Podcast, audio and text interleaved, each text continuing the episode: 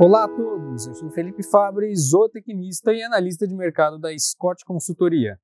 Hoje eu vou trazer um panorama a respeito do mercado de sebo brasileiro ao longo de 2020 e o que nós podemos esperar aí para 2021. Pelo lado do mercado de sebo no ano de 2020, é, a marca registrada deste ano foi a maior demanda por sebo no país.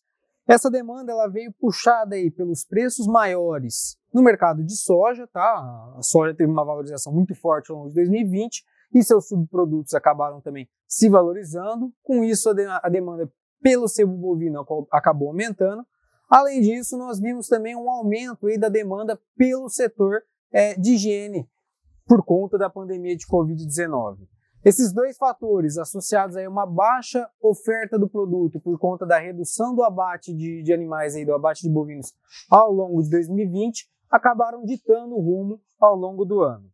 É, apesar aí, é, o que nós vimos ao longo desse ano foi um cenário de valorização em 2020, apesar desse cenário de valorização, no último trimestre os preços acabaram dando uma recuada no último trimestre do ano, e esse recuo observado nos preços ao finalzinho do ano aí, ele veio associado com um aumento das importações é, de gordura de origem animal e também é, principalmente aí a uma menor demanda pelos setores de biodiesel e pelo setor de higiene no finalzinho do ano aí.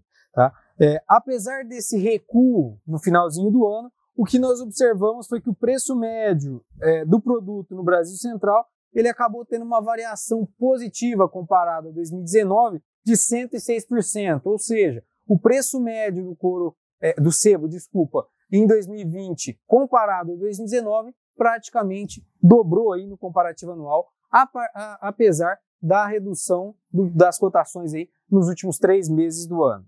É, na média anual, o sebo bovino acabou ficando cotado em R$ 3,86.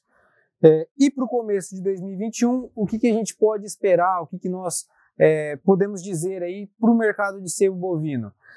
É, a demanda aí pelo produto ela deve diminuir com a entrada aí no, no, no ano que vem, principalmente associado em um menor, uma menor pressão no mercado de soja e farelo de soja, seus subprodutos aí no caso, é, óleo de soja também.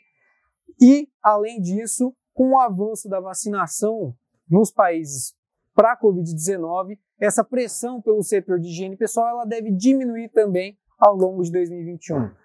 Aí o fator de sustentação acaba sendo a retenção de fêmeas e o abate de animal mais restrito que deve continuar ao longo de 2021. Por hoje é isso, pessoal. Obrigado a todos e até a próxima.